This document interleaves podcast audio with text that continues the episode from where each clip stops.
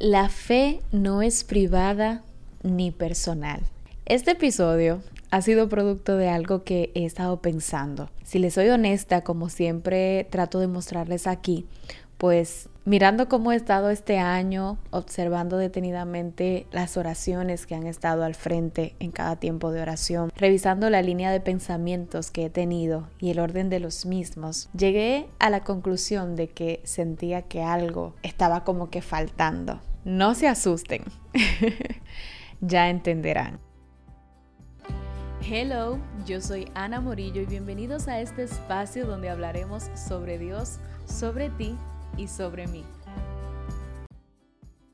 Añadido a este sentimiento les comentaba, decidí escuchar un playlist de música en específico que suelo escuchar cuando necesito recordar lo simple del mensaje de Dios. Y volví a escuchar un testimonio que da apertura a una adoración se trata de un joven que tocó la puerta de un hogar. La señora de la casa en ese tiempo padecía de cáncer y solo ella y su esposo conocían ese diagnóstico. Sus hijos en ese momento aún no se habían enterado. El punto es que ese joven le hizo una invitación a un servicio de oración y pues ella empezó a ir. Unos meses más adelante fue sanada y la familia completa recibió a Jesús. Hoy son miles de personas las que han llegado al Señor a través de los ministerios de cada uno de los hijos de esa casa. Pero todo empezó con un pequeño acto, con un joven tocando una puerta e invitando a alguien a un servicio.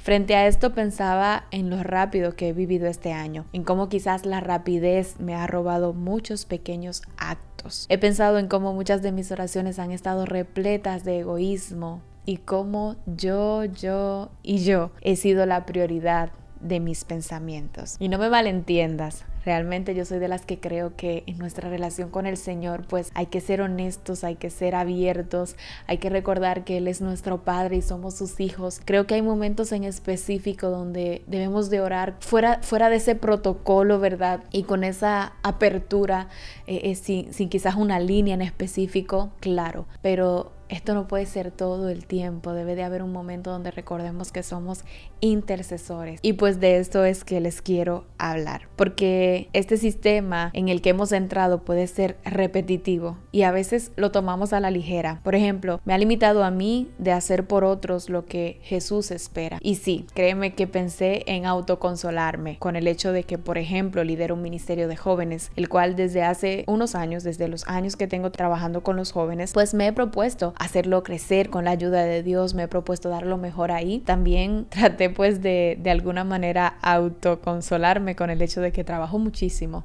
Y cuando digo muchísimo, créanlo, ¿eh?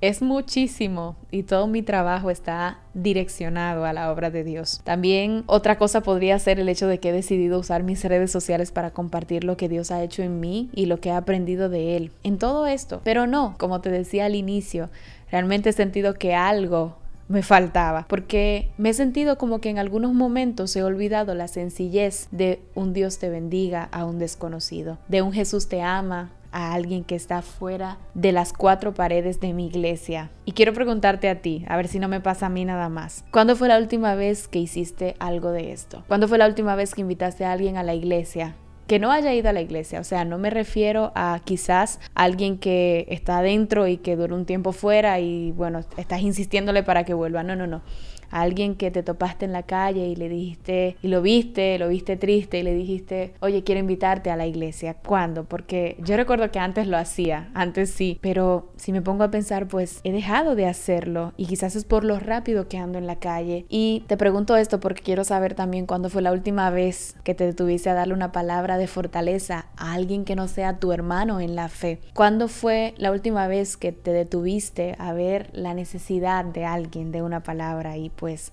se la diste. Y quiero aplaudirte si eres de esos que aún mantiene todo eso, porque este episodio es muy específico para aquellos que hemos tomado la fe como un tema personal y nos hemos olvidado de impartirla no solo desde arriba del altar, porque Jesús predicaba en la sinagoga, claro que sí, pero se detuvo a conversar con la samaritana, porque aunque andaba con sus discípulos, podía detenerse con un toque de una mujer con necesidad. Te comparto esta frase que leí hace poco. Si revisaras tus oraciones de esta semana, esas oraciones cambiarían solo tu vida o cambiarían la vida de alguien más, pero que no sea por tu conveniencia porque me vas a decir, claro que sí, yo he orado por mi esposo para que cambie. Claro, pero también lo haces porque sabes que su cambio te afecta a ti para bien, o quizás a tus padres, o quizás a tus hermanos. Pero has orado por alguien sin que eso signifique un beneficio para ti, sin que el efecto de esa oración signifique un beneficio para ti. No sé si con estos minutos que ya he hablado he logrado compartirte mi inquietud. Porque no es que dejemos de hacer lo que hacemos, que tiene su alcance, claro que sí, y esa asignación de Dios para nosotros. Yo, por ejemplo, amo ser instrumento suyo desde mi trabajo, desde el liderazgo que Él me ha permitido pues tener en mis manos, desde mis redes sociales, pero el punto es que eso no nos haga volvernos ejecutivos de la iglesia o del ministerio y no siervos de Dios con un llamado en todo tiempo a ser la sal de la tierra y la luz del mundo tal como lo vemos en Mateo 5, donde dice ustedes son y me encanta porque cada vez que la leo que leo la Biblia pues encuentro otras formas de ver las cosas.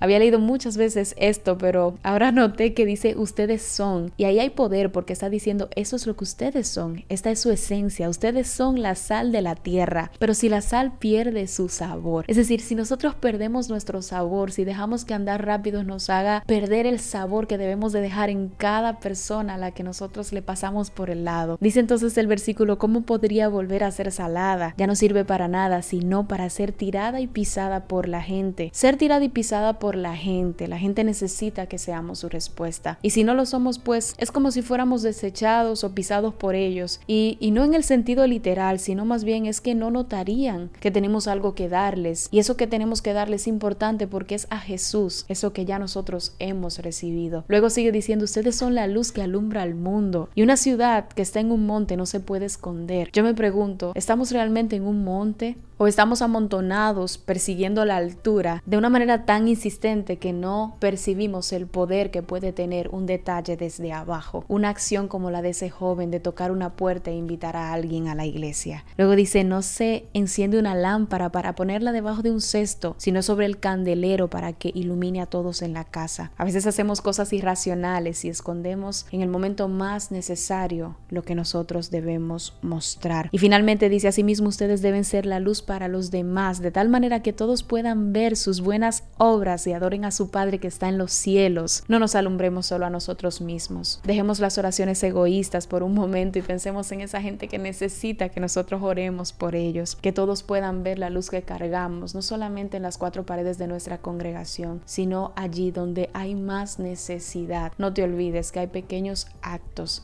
que pueden cambiar la vida de muchos. Y lo demás lo dejo pues a tu reflexión, esperando no ser solo yo la que se ha dado cuenta que debemos abrir más nuestros ojos a las pequeñas acciones que pueden cambiar vidas. Dios te bendiga muchísimo y nos escuchamos el próximo martes.